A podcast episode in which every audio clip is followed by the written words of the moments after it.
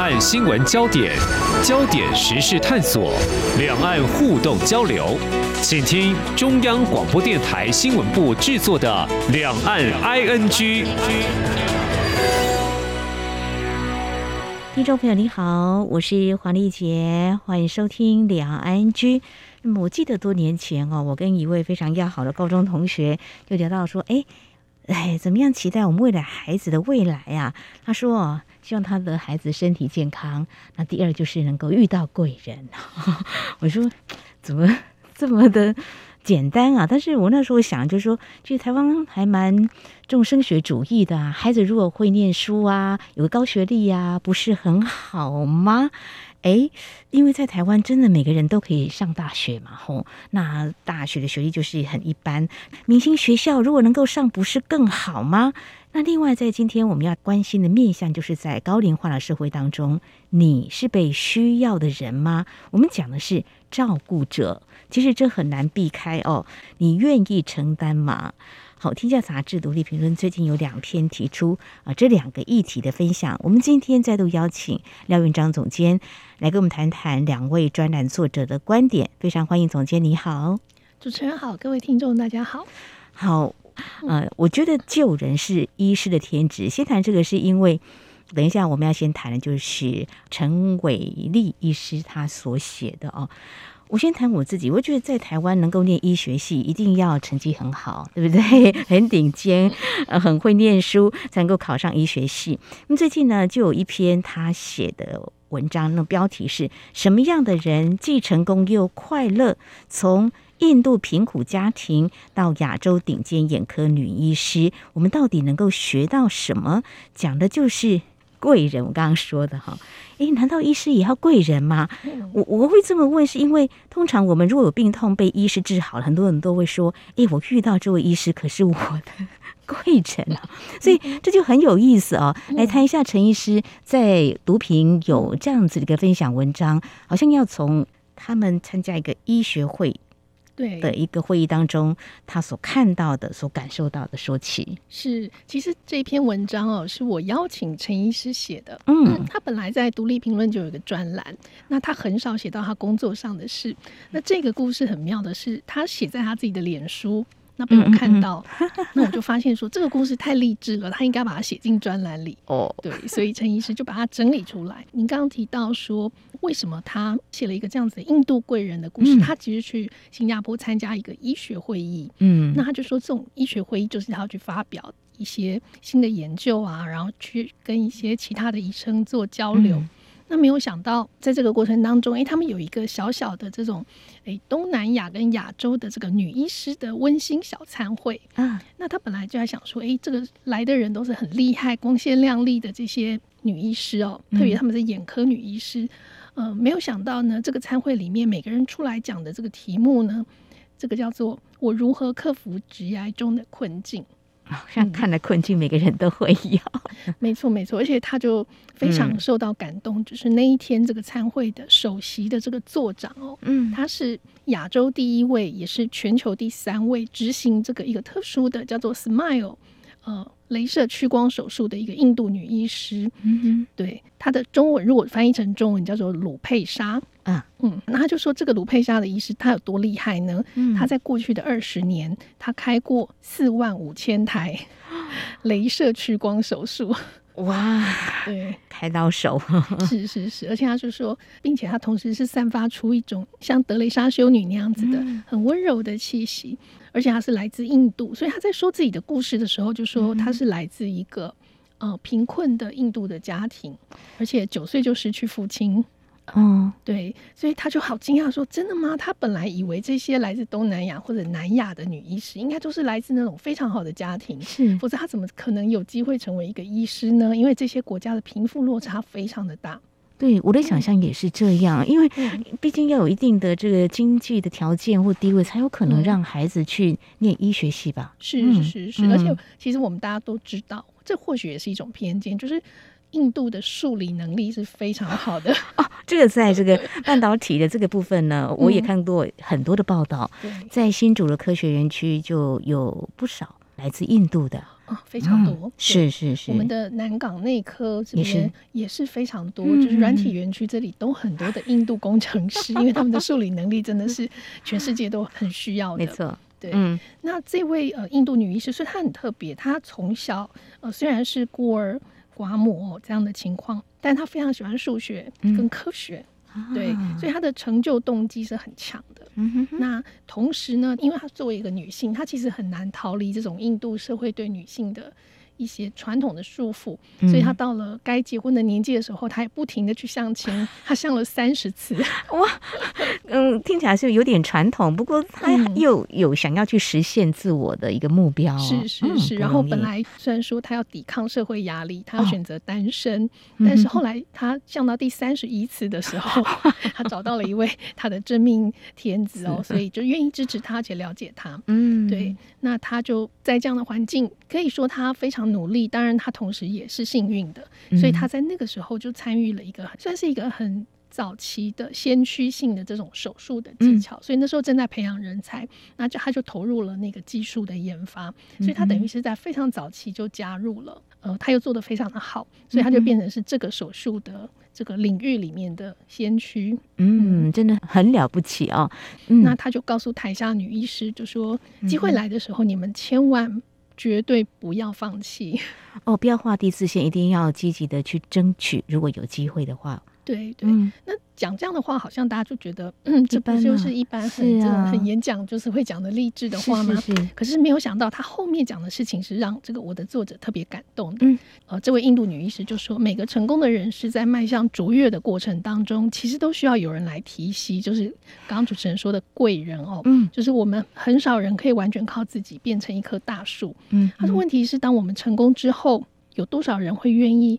成为别人的导师这件事情，当成自己人生最重要的职业，好像不容易哎。嗯、我听到了蛮多，你那个人好像过河拆桥，当然也让我自己感受到了。我有前辈就是带我到一些场合，然后就当众介绍，嗯、这个是我们的后辈，也是新秀，请大家多多支持他。我真的还非常感谢我们这位资深的前辈。嗯，是是是，其实我们遇到这样前辈的时候，我们真的都会非常感 激，就是有这样的舞台，然后愿意把我们介绍给他们的这个领域里的其他的人。呃，所以这位印度的女医师就说，愿意不藏私，不怕被追赶，然后愿意提拔后进的人，其实不是那么的多。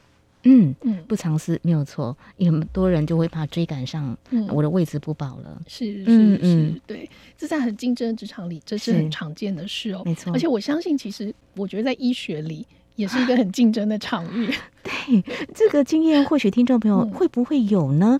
嗯，我有曾经去就医的经验哦。嗯，呃，就有人提醒我说，你去看这位啊主治医师的时候啊，你不要说你在另外一个县市呢，你也去看另外一位医师，说他怎么说，他怎么看，这位医生可能会不开心、不高兴哦。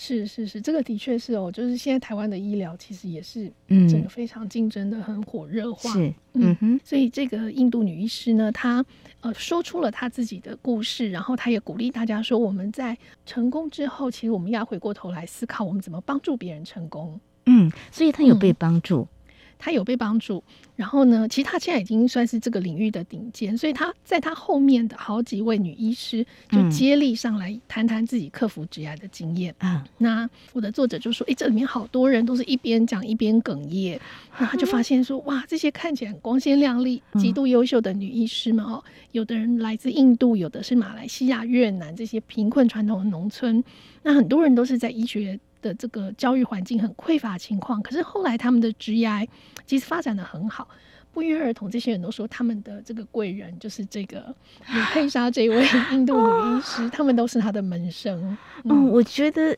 这样真好。我的意思是说，嗯、他们受了这位医师的体系呢，嗯、他们也会把这个连接的力量，嗯，再连接更多吧，对，所以他就说哇，他当时在台下，他就觉得好感动，因为他不知道他们之间有这样的关系。嗯嗯，那他自己也身为一个女医师，他就坐在台下听着。那他是下一个要上台去分享的人，嗯嗯，所以他就说，他后来轮到他上台的时候呢，他就 follow 这个上一位这个印度女医师的主题，提到了两个重点，他就觉得说，嗯，你要尊重自己内心的声音。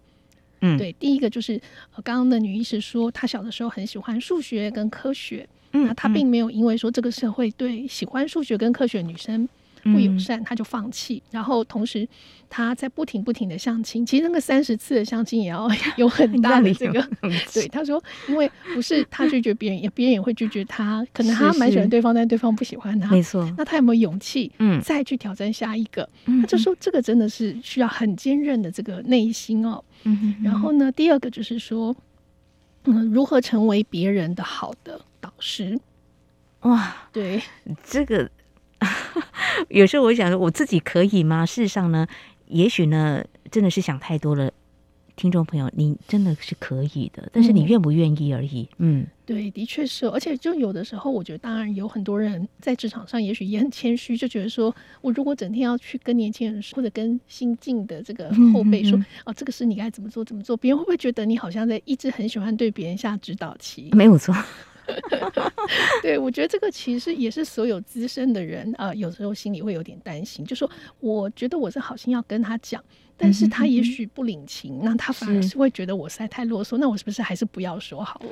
嗯，所以呢，这个时候应该是后辈的话要很主动的来请教提问吧。嗯，是是，就是他如何可以试出善意，让对方知道说，如果你有问题可以来问我，但我不会主动一直拉着你，告诉你说你该怎么做。嗯嗯嗯，好，这个 拿捏怎么做还蛮重要的。是是。好，那么这是谈到这位女医师嘛？哈，印度女医师。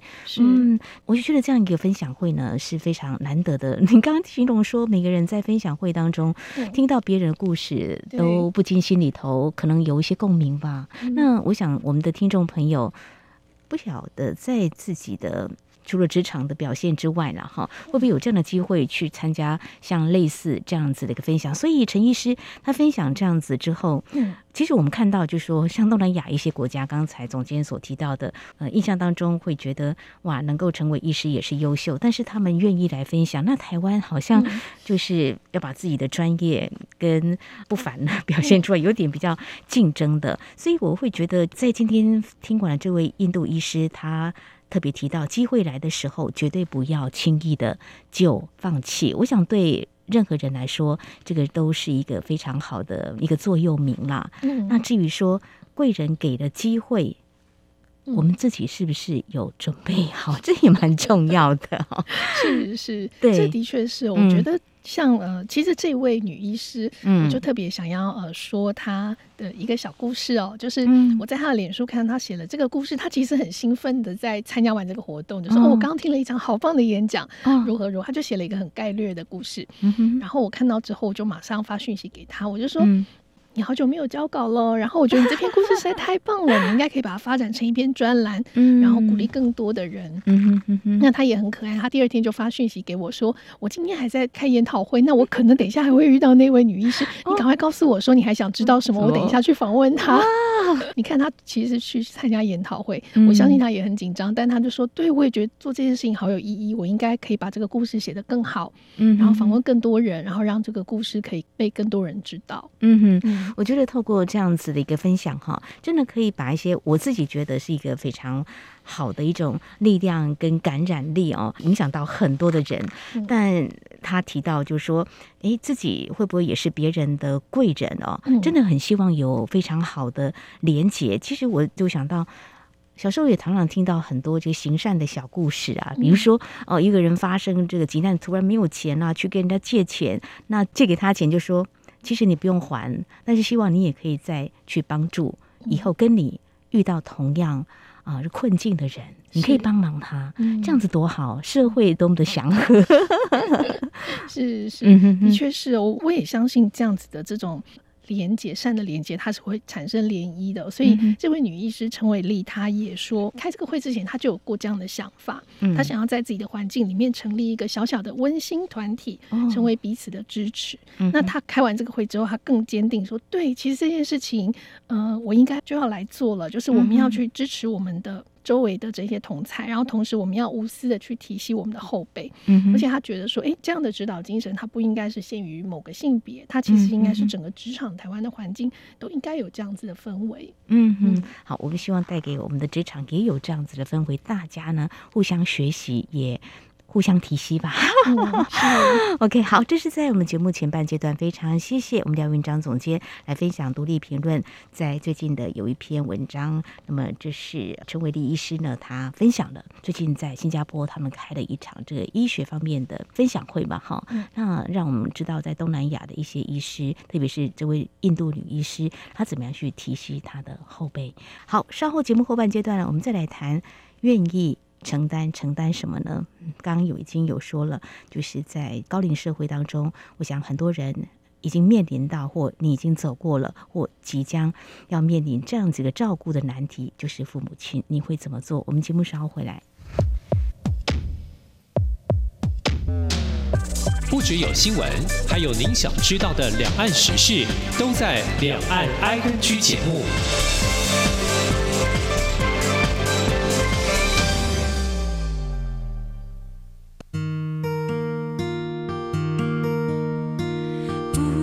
线的爱，像全世界。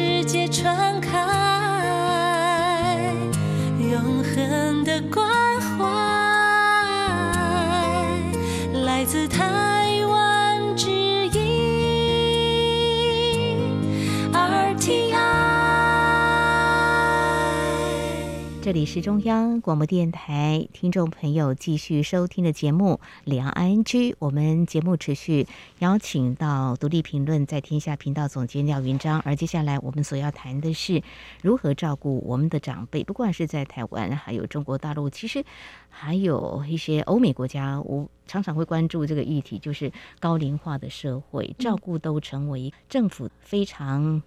重要的一个挑战吧。虽然这几年已经想了很多的办法，嗯、但是我都会觉得好像有钱，大概也要请人也很困难。嗯、那如果说想要自己照顾的话，在台湾，嗯，你可以请外籍看护哦，帮我们照顾哦。那如果想要自己跟父母亲常伴的话呢，也可以选择你来照顾他。接下来我们要谈就是独立评论。啊的一篇文章，这是大家蛮熟悉的一个作家张曼娟，她提到了学着当长辈，成为父母的照顾者，更意识到解开原生家庭枷锁的重要哦。嗯、那提到这里，有看过的朋友可能会觉得，我也类似的这样情况，还没有看的，我想就请总监来跟我们谈。我们张曼娟这位作家，她提到她自己的爸爸、嗯、是妈妈，嗯，都成为。必须要照顾的人，对，而且他们患了这个精神上的疾病哦。我觉得老化退化是难免的哈。嗯、但这个对照，我要说的是，最近从政治的这个人物的焦点上看到八十多岁的王建轩，嗯、他说他要来挑战二零二四年的总统的这个选举哦。嗯、我就觉得啊，我真的很佩服，因为他自己要。照顾他另一半患有失智症，失智症真的很佩服他的勇气哦。嗯、好，我们再来谈张曼娟，她自己所处的就要照顾他的爸爸妈妈。嗯、是是，其实这篇文章是书摘哦，它是由出版社提供给我们刊登的书摘。嗯、那但是我觉得这篇文章它非常值得呃。让大家可以看见，就一位知名的呃作家，像张曼娟老师这样子，他曾经是一位大学教授，嗯、然后他后来就是专注在这个提倡阅读跟写作这样子的一个、嗯、呃置业里，然后但是他在八年前，就是他的父母亲接连的，就是罹患了精神疾病跟失智症，嗯、那他就说，呃，他突然之间也不知道该怎么做这件事情，但他后来就变成了一位。专职全职的 照顾者，照顾者，对对对，他虽然家里也有请外籍看护一起协力，嗯、可是几乎那个整个过程就是他是从零开始摸索，因为他自己在文章里面也提到说，他的父母其实跟他从小就是感情非常的好，嗯，所以其实他的父母在。呃，病发的整个过程，他是一路目睹，然后不从完全没有办法理解，没办法接受到一路一路，就是最后终于全然的接受。然后中间他当然有很多痛苦挣扎的过程，所以他那时候都写在脸书上。很多人就觉得，天哪，怎么就是张曼娟会遇到这样子的状况？嗯、而且就是他的父母其实是很好的父母，然后也是呃知识分子，但是为什么会在老年有这么无可预期的这样一个病变？然后以及他如何应对？我觉得人生有些事情好像我们很难去改变或挑战它，嗯、就是有时候觉得为什么会是自己的父母亲遇到这样的事情，嗯、但是遇到就是要去面对，但怎么样去面对？或许有些人会选择逃避，但是呢，张曼娟老师呢，嗯，她选择自己照顾。我觉得大家会想说，哎，孝顺吧，嗯、或许是爱还更贴切吧。嗯、是，是，我就是爱这个家人哦。其实我自己的家里头也有这样的长辈，嗯、你就会看到，我想这种照顾陪伴在他身边是一种就是爱，嗯，因为就是家人，嗯，呃，那。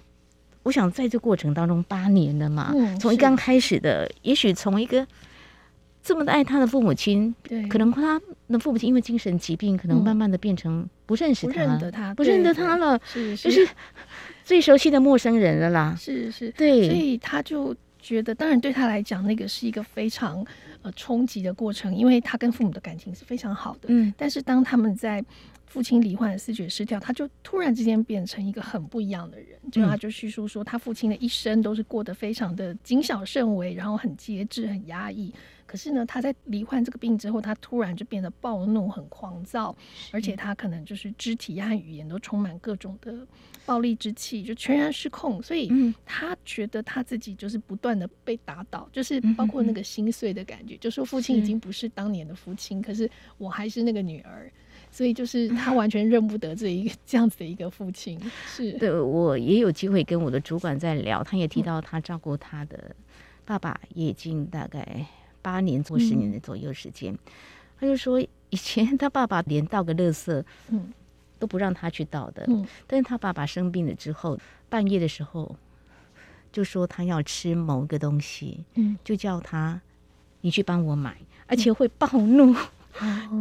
半夜叫一个女生出去买她要吃的东西，是 是，他会觉得爸爸怎么会变得这么的不慈爱呢？就变了另外一个人，是是，哇，那真的是很难过哦，他他会非常的伤心。是，所以我觉得照顾，可是爸爸已经不是之前 疼爱你的爸爸，他病了，他他他不是不爱你了。可是这个我们怎么样去接受这样子的一个？事实、现实，爸爸就是这样。嗯、所以张曼娟她是不是也谈到这样的过程当中，其实是有很多的只能自我调整吧？对对，其实我觉得他真的是一个 EQ 非常高的人哦。他在呃面对父母这样子的巨变之后，就是他照顾了父亲。呃，一年之后，其实他母亲后来也被确诊为血管型失智症，嗯、所以他那时候就很自责，说：“哎，是不是因为他一直忙着照顾父亲，所以他就没有注意到母亲的状况？他的母亲是慢慢慢慢呃迷路啊，认不出人这样子。”他就说：“哎，他觉得他妈妈的那个失智是一种可爱的程度，就是那个可爱的程度，就是说他只是被一个叫做失智君的这样子，可能是一个小精灵控制了，然后会有一些。”不可思议的言行，可是他也不是呃完全的失智，而是说他有的时候会好像蛮聪明的，嗯、有时候嗯才会有点失控，嗯、所以他后来就觉得说，嗯，他觉得他就慢慢慢慢的接受说，好，他现在的状况是这样，那我就就这个状况来处理，嗯、我不要想太多，未来会怎么样啊？可能会到一个很难照顾或者什么样的地步，就是没有，他就是每一个当下就好好跟他们相处，然后现在出现什么状况，我就来处理这个状况。不容易，嗯、所以你刚才说他 EQ 非常好，嗯、我我真的觉得 他可以从呃，比如说自己的妈妈呢，呃，就是一个失智症，但是他可以说是可能是一个小精灵，为什么控制着他？嗯、他可以在试着呃，就是跟妈妈就顺着他这样子跟他相处。嗯、呃，我们常说这个久病无孝子，是好，这个听来会觉得很。嗯，很让人难过难过的一件事情哦。是但是如果像张曼娟老师她这样子的话，其实考验的也是她的一个耐心。是的，除了爱之外，除了爱，没错。我觉得当然呃，爱跟耐心都是需要的。但是呃，同时我觉得她还有一个就是很。嗯也让大家非常佩服，就是说他这样八年照顾下来，就是他自己跟家里的外籍看护一起照顾父母。嗯、然后他本来他父亲以为自己活不过九十岁，可他父亲现在已经快要一百岁了。哇，在他的照顾之下，然后邻居朋友都说，我们从来没有看过这种失智症，或者是像这样视觉失调，可以越照顾越好。是就说在他这样的照顾之下，其实。就说越老越健康这件事情，反而是在他父母身上看到的。虽然他们的精神状况是不好的，但他们的其他的部分是还是被照顾的挺不错的。嗯，大家听来会觉得这是奇迹吗？但是我想可以提供照顾者的一个参考。嗯嗯，老实说啦，我自己的妈妈有一次在我跟我妹妹面前说：“嗯，等我身体更不好的时候，我希望你们不要把我送到安养院。”哦。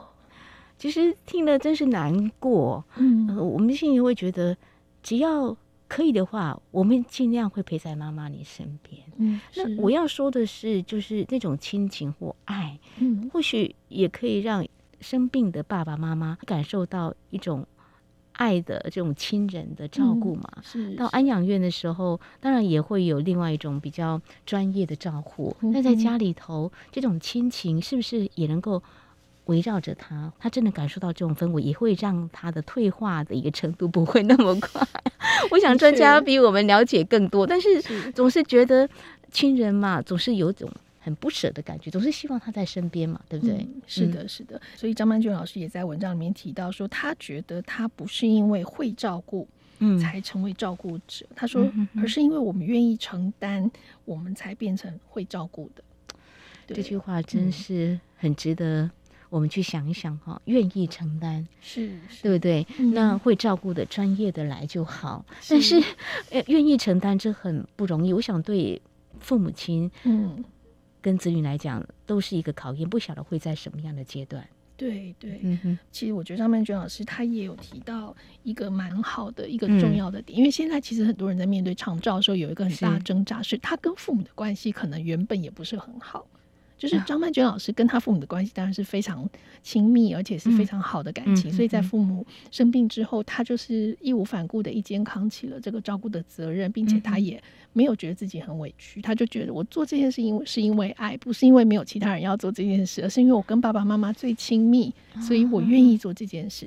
但是他说他有很多的朋友或者是一些呃其他的。呃，朋友就会说，可是那是因为你跟你父母感情很好，但是我有很多人跟他们自己的父母，也许并没有这样子的感情，甚至兄弟姐妹之间的关系也有充满各种纠葛。那很多人的家不一定是避风港，可是当发生问题的时候，好像很多人还是会被期待或被要求，他必须要去承担起这个照顾的责任。那这样的话，对这些照顾者来说，其实他就是一个更残酷的，嗯，一个状况了。对，没有错，照顾父母更辛苦的，没有错。对，我们今天谈的承担是心甘情愿的，是，一种很愿意的，我要帮你做这些事情的。是是。我想最后我自己还有一点想法跟听众朋友分享，就是当我们照顾。这样子的老人家哦，像张曼娟老师这样，因为他爱他的爸爸妈妈，爸爸妈妈也对他很好。但是我看到了一个很大的反差，如果大家爱我们自己的小孩，这么疼爱小孩，嗯、那就把父母亲，如果他现在生病了，就把他当成一个大小孩来看，不是也很好吗？嗯、但是重点在那个心，还有提醒我们，呃，亲子之间的一个互动感情，嗯，到底。是一个有距离的，还是非常亲密的？嗯、这都提醒了我们。嗯、那大家都是家人，那未来大家会面临什么样的情况？子女会如何来照顾我们，或是跟我们会相处多久？嗯、我想这是在今天我们在谈这个议题的时候，张曼娟老师的分享是有很多我们可以去想的。好，我想在今天我们谈的就是一个愿意提携。呃，后进的人分享的这个陈伟立医师他写的一篇文章，分享在之前新加坡的一场座谈会。那张曼娟老师谈的是，嗯，承担照顾父母亲的责任跟这样一个重担，我们不要把它当成重担，是一个你愿意去成为一个照顾者。我想有很多是我们可以去思考的哦，提醒为人子女，还有反思自己是不是能够做到。我们今天非常谢谢独立评论在天下频道总监廖明章的分享，谢谢您，谢谢，谢谢。主持人，谢谢大家。好，以上就是今天两岸安居节目，非常感谢听众朋友您的收听，黄丽杰祝福您，我们下次同时间空中再会。